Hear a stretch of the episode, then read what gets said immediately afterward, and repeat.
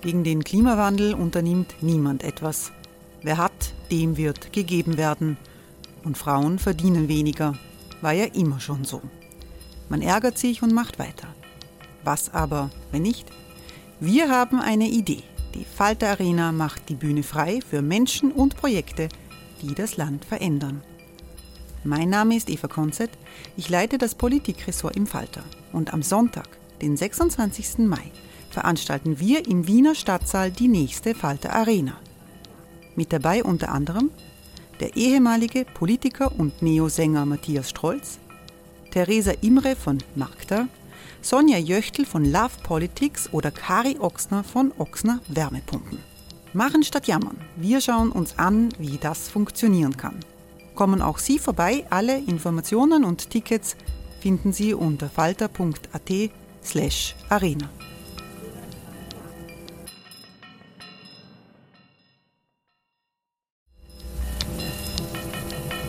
Falter-Podcasts werden durch Werbung unterstützt. Das hilft bei der Finanzierung unseres journalistischen Angebots. Die Erderhitzung ist kein Gefühl, aber mit vielen Gefühlen verbunden. Sorgen etwa oder Angst. Eine Veranstaltung gegen diese Ohnmacht ist Tipping Time, eine Klimakonferenz der Zivilgesellschaft. Von 9.5. bis 11.5. findet Tipping Time in Kooperation von Globe Art, Solektiv und Tangente St. Pölten statt und lädt ein zu Diskurs, Diskussionen und Workshops mit namhaften Vortragenden wie Nikolai Schulz und Friederike Otto. Weitere Informationen finden Sie auf www.tangentesanktpölten.at.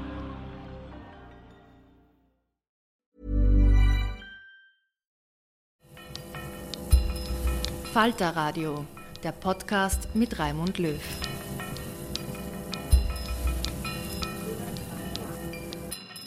Sehr herzlich willkommen im Falter Radio. Atomwaffen abschaffen, das ist das große Ziel einer internationalen Kampagne, die in der Tradition des Pazifismus von Bertha von Suttner aus dem letzten und vorletzten Jahrhundert steht. 2017 erhielt die Anti-Atomwaffenorganisation den Friedensnobelpreis. Die pazifistische Rede bei der Preisverleihung hielt die Direktorin Beatrice Finn. Sie werden diese Rede gleich hören, präsentiert von der Schauspielerin Nina Gabriel. Es sind historische Reden, die wir Ihnen präsentieren in Zusammenarbeit mit dem Theaterfestival Europa in Szene in Wiener Neustadt. Beatrice Finn ist Schwedin und Pazifistin. Sie ist die Sprecherin der internationalen Kampagne für die Abschaffung der Atomwaffen, die unter dem Kürzel ICAN bekannt geworden ist. Die katastrophalen Folgen von Atombombeneinsätzen haben 1945 die Menschen in Hiroshima und Nagasaki erlebt. Zum Ziel einer Abschaffung von Atomwaffen haben sich Regierungen offiziell immer wieder bekannt. Durch Abrüstung sind nach dem Ende des Kalten Krieges tausende nukleare Waffen verschrottet worden. Aber die bestehenden Atomwaffen werden modernisiert. Wladimir Putin hat im Ukraine-Krieg damit gedroht, dass Russland seine Atomwaffen auch einsetzen könnte. Einen Atomwaffenverbotsvertrag haben fast 100 Staaten unterzeichnet mit Unterstützung der Vereinten Nationen. Nur Nuklearstaaten sind keine dabei. Die Atomrüstung geht weiter. Hören Sie die Rede von Beatrice Finn, der Direktorin der Anti-Atomwaffenorganisation ICANN, bei der Verleihung des Friedensnobelpreises 2017 vorgetragen von Nina Gabriel, mit einer anschließenden Diskussion zwischen Nationalratsabgeordnetem Helmut Brandstetter und Theaterfrau Anna-Maria Krasnik. Eure Majestäten, sehr geehrte Mitglieder des norwegischen Nobelkomitees, sehr verehrte Gäste, es ist mir eine große Ehre, heute den Friedensnobelpreis 2017 im Namen tausender engagierter Menschen entgegenzunehmen, die sich zu ICAN, zur internationalen Kampagne zur Abschaffung von Atomwaffen zusammengeschlossen haben. Gemeinsam haben wir die demokratischen Staaten zur Abrüstung gebracht und wir formen das Völkerrecht neu. Demütig danken wir dem norwegischen Nobelpreiskomitee, dass es unsere Arbeit gewürdigt und unserem wichtigen Anliegen neue Impulse gegeben hat. Wir möchten denjenigen danken, die dieser Kampagne großzügig ihre Zeit und Energie gewidmet haben. Wir danken den couragierten Außenministern, Diplomaten, den Mitarbeitern des Roten Kreuzes und des Roten Halbmonds, den UN-Beamten, Wissenschaftlern und Experten, mit denen wir partnerschaftlich zusammengearbeitet haben, um unser gemeinsames Ziel voranzubringen. Und wir danken all denjenigen, die sich dafür einsetzen, die Welt von dieser furchtbaren Bedrohung zu befreien. An Dutzenden von Orten weltweit in Raketensilos, die in unsere Erde eingegraben sind, auf U-Booten, die durch unsere Ozeane navigieren und an Bord von Flugzeugen, die hoch oben an unserem Himmel fliegen, gibt es 15.000 Objekte, die die Menschheit zerstören können. Vielleicht ist es die Ungeheuerlichkeit dieser Tatsache, vielleicht auch das unvorstellbare Ausmaß der Folgen, die viele dazu bringen, diese düstere Realität einfach zu akzeptieren, die ihr tägliches Leben führen wollen, ohne an diese Instrumente des Wahnsinns um uns herum zu denken. Denn es ist Wahnsinn, wenn wir zulassen, dass diese Waffen uns regieren Viele Kritiker unserer Bewegung behaupten, dass wir irrational sind, Idealisten, die nicht auf dem Boden der Realität stehen und dass die Atomwaffenstaaten niemals ihre Waffen aufgeben werden. Dabei sind wir die Einzigen, die einen rationalen Standpunkt vertreten. Wir vertreten diejenigen, die sich weigern, Atomwaffen als einen festen Bestandteil unserer Welt zu akzeptieren. Diejenigen, die sich weigern, ihr Schicksal mit einigen wenigen Zeilen eines Startcodes zu verknüpfen.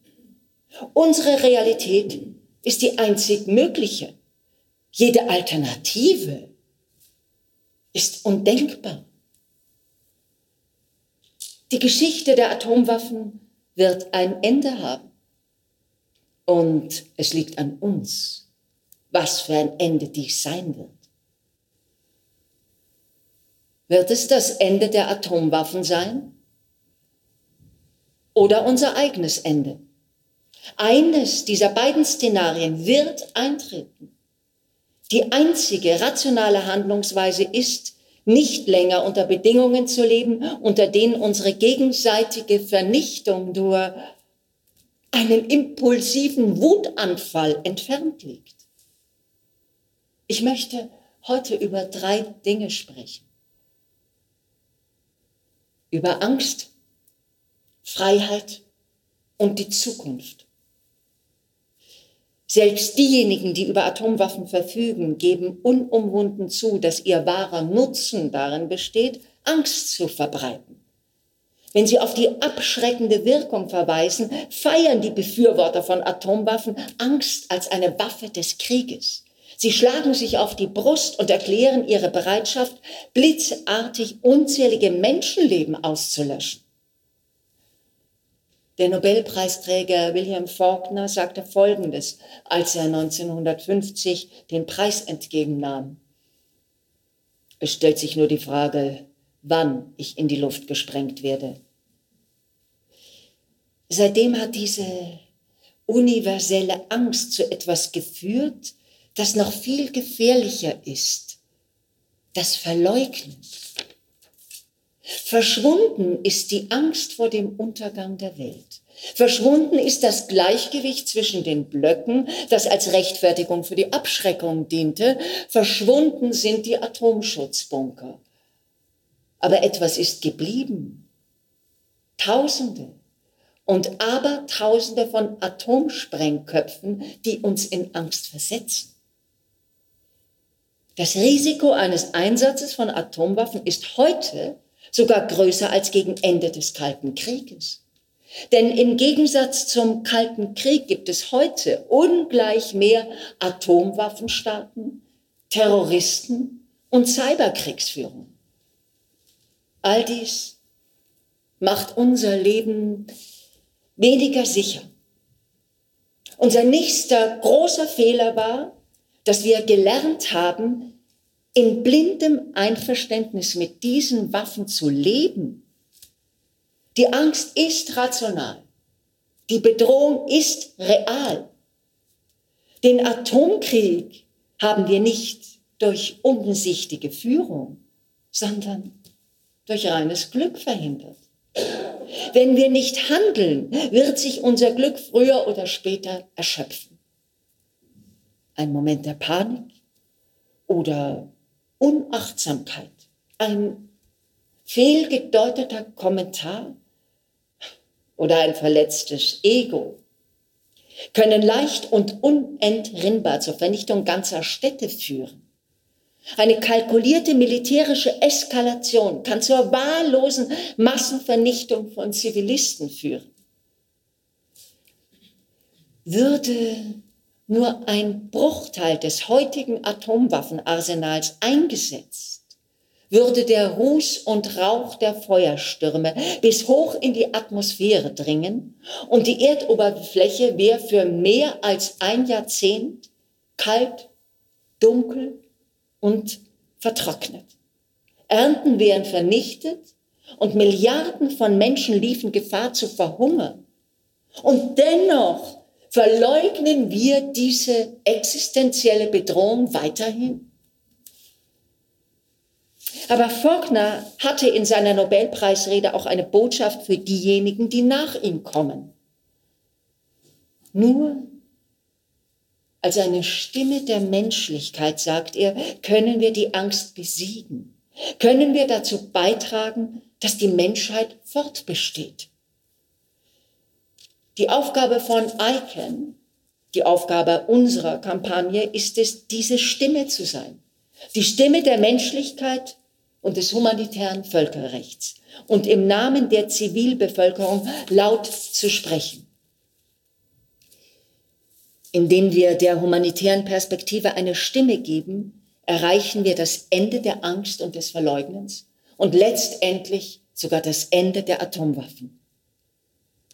Damit komme ich zum zweiten Punkt, der Freiheit. Die internationalen Ärzte für Verhütung des Atomkrieges, die erste Anti-Atomwaffenorganisation, die diesen Nobelpreis bekommen hat, sagte 1985 auf dieser Bühne, wir Ärzte protestieren gegen die Anmaßung, die gesamte Welt als Geisel zu halten. Wir protestieren gegen die moralische Obszönität, dass jeder von uns ständig der Vernichtung preisgegeben ist. Diese Worte sind 2017 noch genauso wahr. Wir müssen die Freiheit zurückgewinnen, unser Leben nicht als Geisel einer unmittelbar bevorstehenden Vernichtung zu leben. Männer, nicht Frauen, haben Atomwaffen erschaffen, um andere zu beherrschen. Aber stattdessen werden wir von ihnen beherrscht. Sie haben uns falsche Versprechungen gemacht nämlich dass die Folgen des Einsatzes dieser Waffen so grausam sind, dass jedweder Konflikt von vornherein undenkbar wäre, dass uns die Waffen vor Kriegen bewahren würden. Weit davon entfernt, Kriege zu verhindern, haben uns diese Waffen während des Kalten Krieges mehrfach an den Rand des Abgrunds gebracht. Und auch in diesem Jahrhundert treiben diese Waffen uns immer weiter zu Kriegen und Konflikten im Irak, im Iran, in Kaschmir, in Nordkorea. Ihre Existenz bringt andere dazu, am nuklearen Wettrüsten teilzunehmen. Sie beschützen uns nicht. Sie sind der Grund für Konflikte. Der Friedensnobelpreisträger Martin Luther King Jr. sagte 1964 auf dieser Bühne, diese Waffen sind nicht nur Völkermord, sondern auch Selbstmord. Sie sind die Pistole eines Wahnsinnigen, die ständig auf unsere Schläfe gerichtet ist. Diese Waffen sollten unsere Freiheit schützen, Doch sie verwehren sie uns nur. Es ist ein Affront gegen die Demokratie, dass wir von diesen Waffen regiert werden. Aber es sind nur Waffen. Es sind nur Werkzeuge. Und so wie sie in einem geopolitischen Zusammenhang entstanden sind, können sie genauso einfach wieder zerstört werden, indem sie in einen humanitären Kontext gestellt werden. Das ist die Aufgabe, die sich ICANN, unsere Organisation, gestellt hat. Und damit komme ich zu dem dritten Punkt, über den ich sprechen möchte. Die Zukunft. Auf dieser Bühne hat auch Tsetsuku Thurlow gesprochen, die sich zur Lebensaufgabe gemacht hat, Zeugnisse über die Schrecken des Atomkrieges abzulegen. Sie und die Hibakusha, so nennt man in Japan die Opfer der Atombomben von Hiroshima und Nagasaki, erlebten den Anfang dieser Geschichte. Und es ist unsere gemeinsame Aufgabe dafür zu sorgen, dass sie auch deren Ende bezeugen können. Sie durchleben diese schmerzvolle Vergangenheit immer und immer wieder, damit wir eine bessere Zukunft gestalten können. Es gibt hunderte von Organisationen, die gemeinsam als ICANN große Schritte in Richtung dieser Zukunft machen. Es gibt Tausende von unermüdlichen Aktivisten und Aktivistinnen auf der ganzen Welt, die sich bei ihrer tagtäglichen Arbeit dieser Herausforderung stellen. Es gibt Millionen von Menschen auf der ganzen Welt, die Seite an Seite mit diesen Aktivisten und Aktivistinnen gekämpft haben, um weiteren Hunderten von Millionen zu zeigen, dass eine andere Zukunft tatsächlich möglich ist. Diejenigen, die sagen, dass diese Zukunft unmöglich sei, müssen den Weg freigeben für diejenigen, die sie gerade wahr machen. Als Höhepunkt dieser Basisbewegung wurde dieses Jahr durch die Aktionen ganz normaler Menschen ein Schritt von der Theorie zur Praxis vollzogen als 122 Nationen einen UN-Vertrag aushandelten und verabschiedeten, um diese Massenvernichtungswaffen zu verbieten. Der UN-Vertrag über ein Verbot von Atomwaffen eröffnet in Zeiten einer großen globalen Krise einen Weg. Er ist ein Licht in dunklen Zeiten und noch mehr. Er eröffnet uns die Wahl. Die Wahl zwischen den beiden Enden. Dem Ende der Atomwaffen oder unserem eigenen Ende. Es ist keineswegs naiv, an die erste Wahl zu glauben. Es ist keineswegs irrational zu denken, dass Atommächte abrüsten können. Es ist nicht idealistisch, an das Leben statt an Angst und Vernichtung zu glauben. Es ist eine Notwendigkeit. Wir alle stehen vor dieser Entscheidung und ich fordere alle Nationen auf, den UN-Vertrag über ein Verbot von Atomwaffen beizutreten. Vereinigte Staaten, entscheidet euch für die Freiheit statt für die Angst. Russland, entscheide dich für die Abrüstung statt für Zerstörung. Großbritannien, entscheide dich für die Rechtsstaatlichkeit statt für Unterdrückung. Frankreich, entscheide dich für die Menschenrechte statt für den Terror. China, entscheide dich für die Vernunft statt für die Unvernunft. Indien. Entscheide dich für das Sinnvolle statt für das Sinnlose. Pakistan, entscheide dich für die Logik statt für den Weltuntergang. Israel, entscheide dich für den gesunden Menschenverstand statt für die Vernichtung. Nordkorea, entscheide dich für die Weisheit statt für den Untergang. Die Nationen, die glauben, durch Atomwaffen geschützt zu sein, frage ich, wollt ihr mitschuldig sein an eurer eigenen Vernichtung und der Vernichtung anderer in eurem Namen? Ich fordere alle Nationen auf, entscheidet euch für das Ende der Atomwaffen statt für unser eigenes.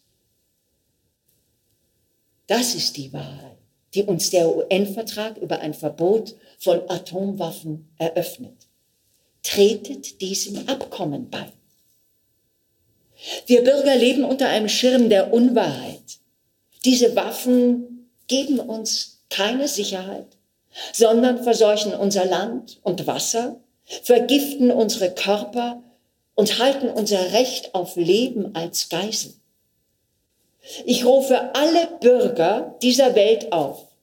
Unterstützt uns, fordert eure Regierungen auf, sich auf die Seite der Menschlichkeit zu stellen und diesen Vertrag zu unterzeichnen. Wir werden nicht eher ruhen, bis sich alle Staaten auf die Seite der Vernunft gestellt haben. Keine Nation brüstet sich heutzutage mehr damit, chemische Waffen zu haben. Keine Nation behauptet, dass es unter extremen Umständen akzeptabel ist, das Nervengas Sarin einzusetzen. Keine Nation nimmt für sich das Recht in Anspruch, ihre Feinde mit der Pest oder der Kinderlähmung zu infizieren. Das ist so, weil internationale Regeln aufgestellt wurden und sich Wahrnehmungen verändert haben. Und nun haben wir endlich eine unmissverständliche Regel gegen Atomwaffen. Monumentale Schritte vorwärts beginnen nie mit dem Einverständnis aller. Mit jedem neuen Unterzeichner und jedem weiteren Jahr greift diese Wirklichkeit mehr. Das ist die richtige Richtung. Es gibt nur einen Weg, den Einsatz von Atomwaffen zu verhindern. Sie zu verbieten und zu vernichten. Wie zuvor chemische Waffen, biologische Waffen, Streumunition, Landminen sind Atomwaffen nun illegal geworden. Ihre Existenz ist unmoralisch. Ihre Abschaffung liegt in unserer Hand. Ein Ende ist unvermeidbar. Aber wird es das Ende der Atomwaffen sein oder unser eigenes? Wir müssen uns für eines von beiden entscheiden. Wir sind eine Bewegung für die Vernunft, für Demokratie, für die Freiheit von Angst. Wir sind Aktivisten und Aktivistinnen aus 468 Organisationen, die sich dafür einsetzen, die Zukunft sicherer zu machen. Und wir vertreten die moralische Mehrheit, die Milliarden von Menschen, die das Leben statt den Tod wählen und gemeinsam das Ende der Atomwaffen erleben wollen. Vielen Dank. Since 2013, Bombas has donated over 100 million socks, underwear, and t-shirts to those facing homelessness. If we counted those on air, this ad would last over 1,157 days. But if we counted the time it takes to make a donation possible, it would take just a few clicks. Because every time you make a purchase, Bombas donates an item to someone who needs it. Go to bombas.com slash ACAST and use code ACAST for 20% off your first purchase. That's bombas.com slash ACAST, code ACAST.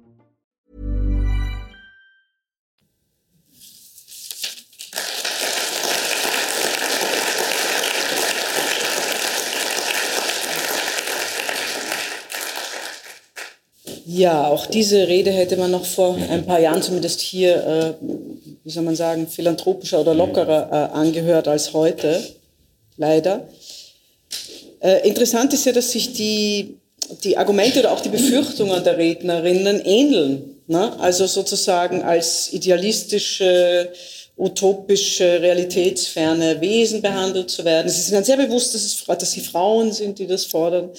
Ähm, und es geht sehr, sehr stark um diesen Abgleich von sogenannten Realismus und sogenannter, ähm, sogenannter Utopie.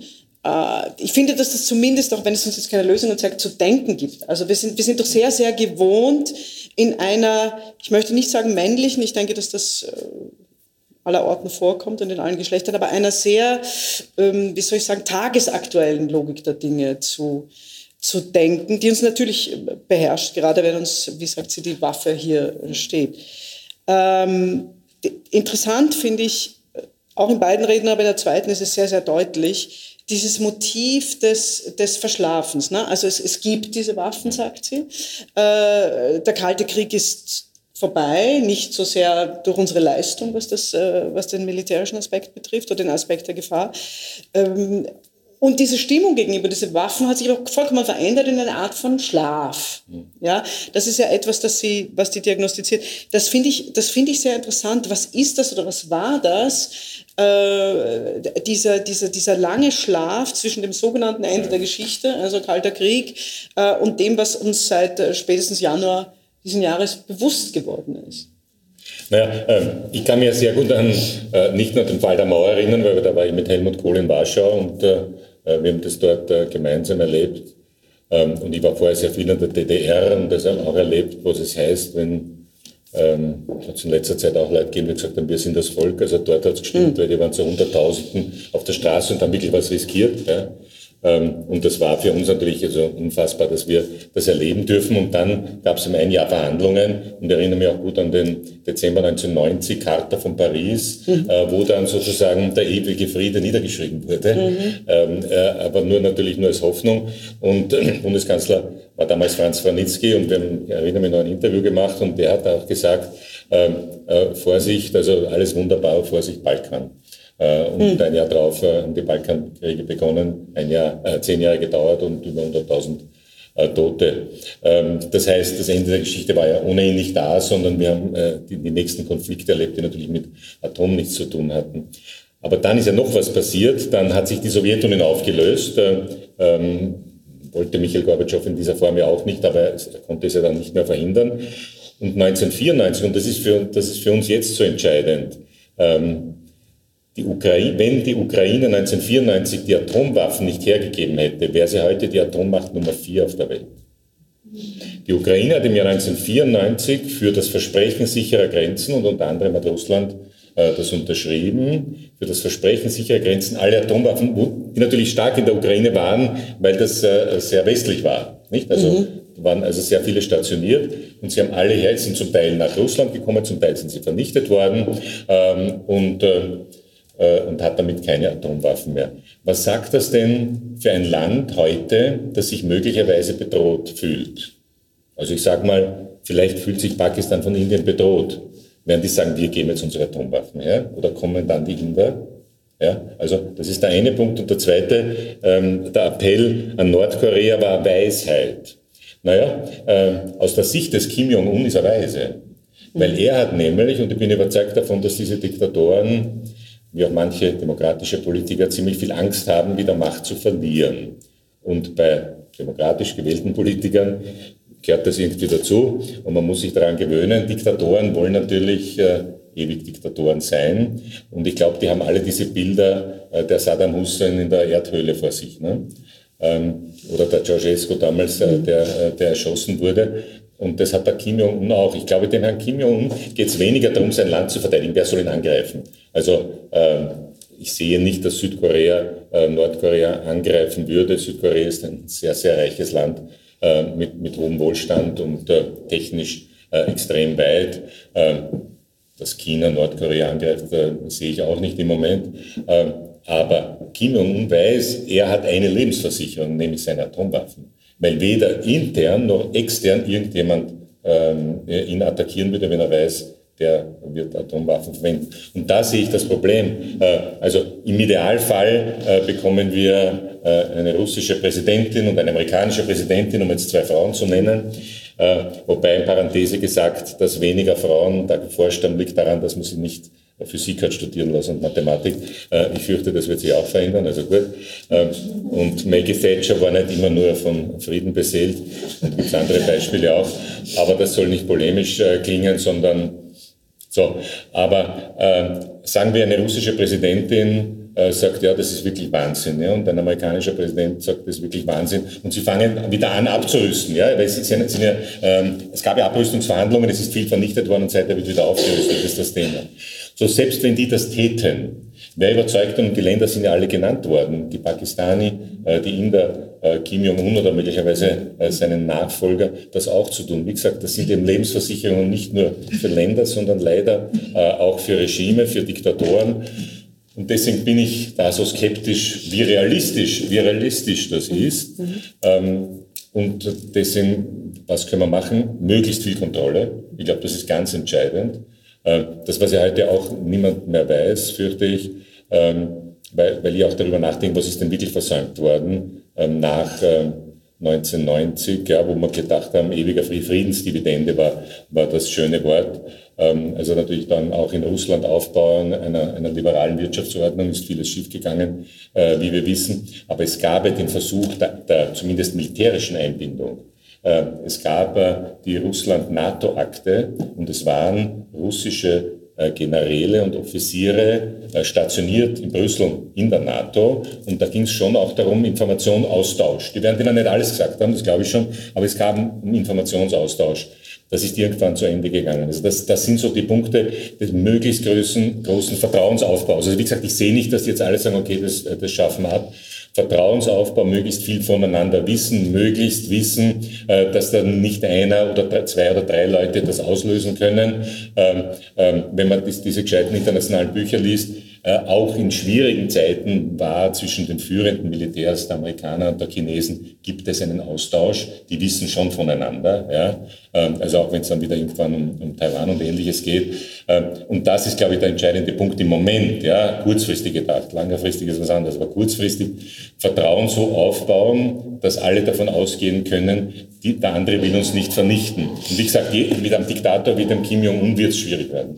Äh, wobei ja das, was Sie jetzt auch angesprochen haben, was ich äh, vollkommen richtig finde, das Thema äh, Kontrolle und das Thema des anhaltenden Austauschs, das ist ja genau der Punkt, den beide Frauen in den Reden genau. Ansprechen. Genau. Ja, ja. Äh, in other words, und da sind wir wieder bei dem Thema äh, des Schlafens oder der, der Verdrängung, wie sie das nennt, oder des Schlafwandelns, wie Clark das nennt, in Kontexten, genau. die uns heute auch interessieren können. Mhm. Was Sie ja letztlich sagen, ist, liegt nicht der Wurm darin, dass immer wenn irgendein äh, entsetzlicher Krieg gerade überstanden und der Aufbau ins Werk gesetzt wird, alles das, was zur Verhinderung dieses Kriegs, sei es was die Waffen betrifft, sei es was die Rechtssysteme oder, oder äh, Tribunale, sei es, äh, was schlicht und ergreifend die, die gesellschaftliche Awareness betrifft, schlafen gehen, mhm. bis es wieder fünf vor zwölf ist. Mhm. Also äh, könnte nicht eine Lehre aus den beiden Reden der Damen sein, dass, es, dass die, die, die feurige Anstrengung, die jetzt mhm herrscht oder die gezeigt, die tatsächliche Solidarität der europäische, die jetzt herrscht,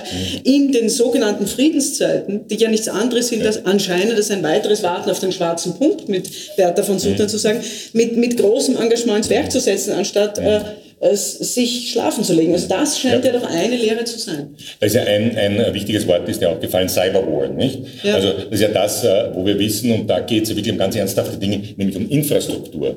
Ja, und es ist der, der Kurzzeitverteidigungsminister Starlinger hat das in seinem äh, Bericht Unser Herr 2030 äh, an mehreren Stellen erwähnt, was Cyberwar bedeutet. Das heißt nämlich das Lahmlegen von Infrastruktur, dass es möglich ist. Und wenn, Sie haben das gesehen bei der Deutschen Bahn, dass da gewisse äh, Züge auf einmal nicht funktioniert haben. Das war, sagen manche Leute, nur ein Versuch. Ja? Also stellen Sie sich vor, ähm, äh, es gibt das, was wir Blackout nennen, kein Trinkwasserversorgung etc., durch äh, Cyberwar, was das äh, in einer Gesellschaft auslösen kann. Aber da müssen wir zu dem gehen, was wir bei den Atomwaffen sagen. Wie, wie kooperieren äh, die, die Länder und die Systeme miteinander, dass sie ein Stück den anderen reinschauen lassen, dass wir das nicht miteinander machen? Mhm. Oder etwas, was auch, zumindest ich bin wirklich kein Geheimdienstexperte, aber was mir Geheimdienstexperten sagen, eine Möglichkeit, es muss nicht die Atomrakete sein, äh, man kann auch äh, eine Atombombe sozusagen in der Atmosphäre ähm, explodieren lassen, was dazu führt, dass auf einmal, also erstens einen äh, Outfall gibt, aber zweitens alle Satelliten stillgelegt sind. Was würde das bedeuten? Ja?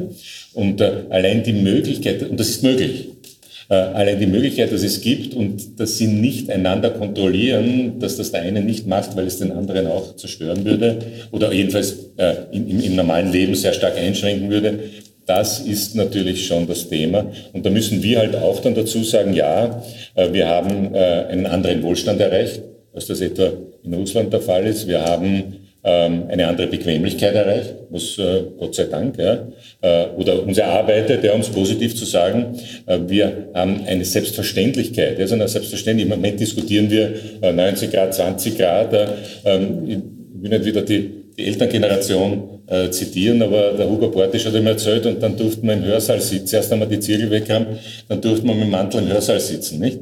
Ähm, das ist nicht etwas, was man sich wünscht oder was sagt, na ja, ist ja wurscht. Nein, ist nicht wurscht. Und natürlich sind wir gewohnt und sind wir froh, dass, dass das nicht, äh, dass wir nicht dieses Leben haben. Aber wir sind natürlich verletzbar, das möchte ich sagen. Mhm. Wir sind verletzbarer mhm. als andere Gesellschaften, mhm. weil wir von einem, auf einem anderen Niveau ja. sind, weil wir von einer Selbstverständlichkeit ausgehen und was auch gut ist was Gott sei Dank das haben, aber wir müssen wissen, dass wir verletzbar sind und wir müssen uns besser vorbereiten. Mhm. Also das ist der, meine Lehre. Wie gesagt, wenn man sich diesen Bericht unser Jahr 2030 durchlässt, da steht das Wort Pandemie drinnen. Ja, Im Jahr 2019 hat der Minister, damalige Minister Stahlinger mit seinen Mitarbeiterinnen und Mitarbeitern ähm, da ein, ein Gefahrenszenario aufgezeigt, was alles passieren kann mit unterschiedlicher Wahrscheinlichkeit des Eintretens. Äh, und da war äh, Cyberkriminalität, Infrastruktur ist gefährdet, äh, Pandemie, Unruhen Russland etc., das steht da alles drinnen. Und darf ich kritischerweise schon sagen, ähm, ausreichend vorbereitet haben wir uns nicht, weil es ja unpopulär ist. Ja? Also als, als Regierung hinzugehen und sagen, passen Sie auf, folgende äh, fünf äh, Errungenschaften, es gibt höhere Stipendien und, und höhere Pensionen und so weiter, sind wir alle dafür, sind wir dafür. Aber hinzugehen und sagen, es gibt folgende Gefahren und jetzt müssen wir uns vorbereiten, ohne Panik auszulösen. Mhm. Das kann man ja auch nicht machen. Ja? Also äh, genau wieder Klopapier kaufen. Das war ja originell. Äh, also Panik auszulösen, das auch nicht, aber, aber zu sagen, und, und Bill Gates hat das ja auch in, in seinem Buch schon einmal geschrieben, dass sowas wie eine Pandemie auf uns zukommen wird. Das hat es immer wieder gegeben in der Geschichte. Äh, und wenn man an die spanische Grippe denkt, äh, gab es äh, wie viele Flugzeuge, weiß nicht, ein paar, ja, äh, und, und viele Schiffe. Und ob trotz der deutlich geringeren Mobilität der Menschen hat sich um den Erdball äh, bewegt. Natürlich war die Medizin auch nicht so gut. Und bei diesen zigtausend Flugzeugen, die permanent herumfliegen, war klar, dass das, dass das alles viel schneller geht.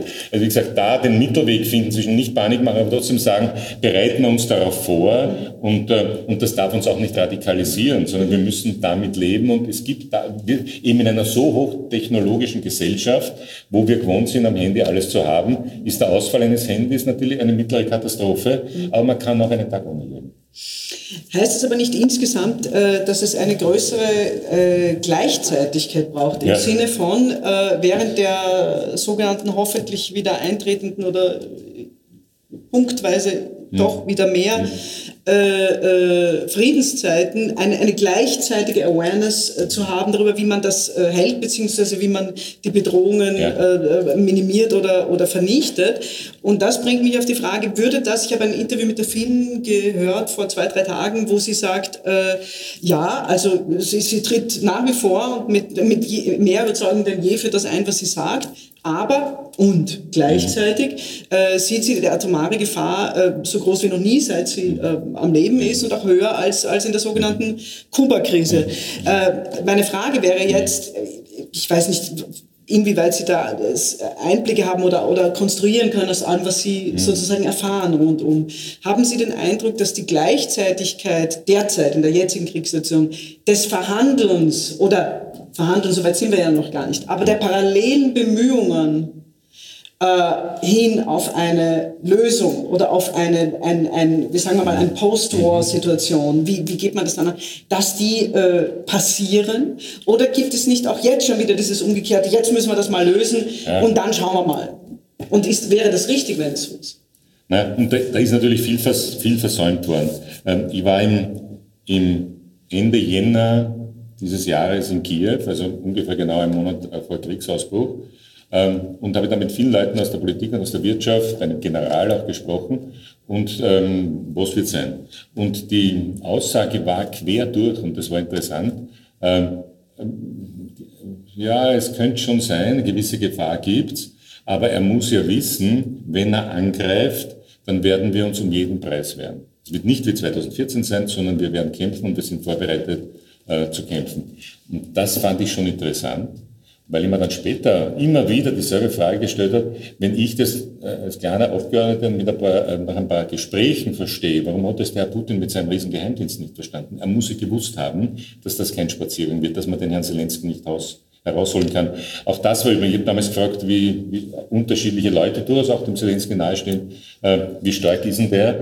Und da kam zum Teil ein bisschen so Schulterzucken, naja, äh, schauen wir mal. Ist nicht so, dass eine Begeisterung für den gewesen wäre. Warum erzähle ich das? Weil, wie schaut's heute aus? Äh, das, heute gibt's die Begeisterung für ihn, erstens. Mhm. Und zweitens, was es gibt, durch diese Erfolge auch, trotz all dieser schrecklichen Bilder, und das haben wir, wir waren im Juni dann wieder dort und ich war in Butsch, habe das alles gesehen. Aber trotz dieser Bilder, und ich habe heute erst wieder Interviews gehört, äh, sagen die jetzt, na jetzt erst recht. Ja, also jetzt haben wir ihm doch bewiesen, der kann uns nicht einnehmen und wir wehren uns und wir holen uns wieder ein Stück zurück. Das heißt, das klingt so überhaupt nicht nach der Zeit für Verhandlungen. Und das ist jetzt das Problem. Äh, und jetzt äh, äh, sagen dann manche, na dann sollen die Amerikaner das machen. Naja, das ist aber dann die, das ist aber dann die Theorie, dass man sagt, das ist ein amerikanisch-russischer Konflikt. Mhm.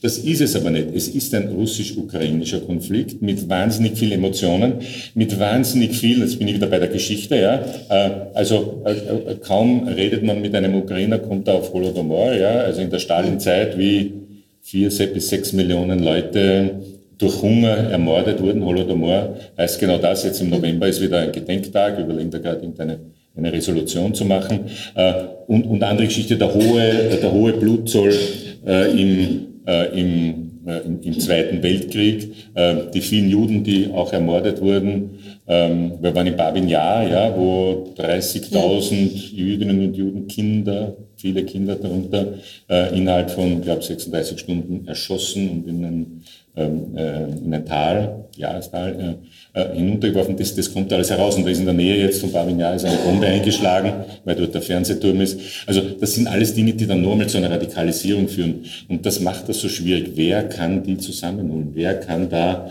äh, verhandeln, da sind wir wieder in, in, in dem Thema drinnen. Ist, ist Krieg da eben dann doch die Fortsetzung der Politik mit anderen Mitteln? Und das ist für mich so das Erschreckende, dass das auf einmal wieder möglich ist und dass wir Zeuge werden genau dieser Entwicklung und auf beiden Seiten das jetzt so gesehen wird. Weil die Ukrainer das natürlich jetzt auch so sehen, äh, dass äh, ihre Verteidigung eben jetzt notwendig ist und sie werden es weiter durchführen. Ja.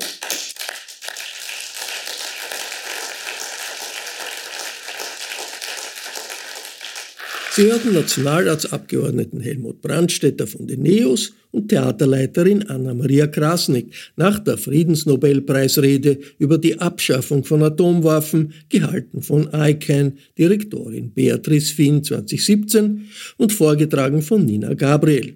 Zuvor gab es die historische Rede von Bertha von Suttner 1906, als damals die österreichische Pazifistin den Friedensnobelpreis erhalten hat. Die Veranstaltung mit dem Titel Reden fand am 14.10.2022 im Rahmen des Theaterfestivals der Wortwiege Europa in Szene in Wiener Neustadt statt. Ich bedanke mich bei den Organisatoren für die Zusammenarbeit. Ein neues Theaterfestival gibt es übrigens in Wiener Neustadt im März 2023. Helmut Brandstätters aktuelles Buch trägt den Titel Heilung für eine verstörte Republik. Es kann im Falter Buchversand bestellt werden. Ich verabschiede mich von allen, die uns auf UKW hören. Historische Rückblicke und aktuelle Einblicke gibt es regelmäßig im Falter. Ein Abonnement des Falter hilft Ihnen am Laufenden zu bleiben. Alle Informationen gibt es im Internet unter der Adresse abo.falter.at. Ursula Winterauer hat die Signation gestaltet, Philipp Dietrich betreut die Audiotechnik im Falter. Ich verabschiede mich bis zur nächsten Folge.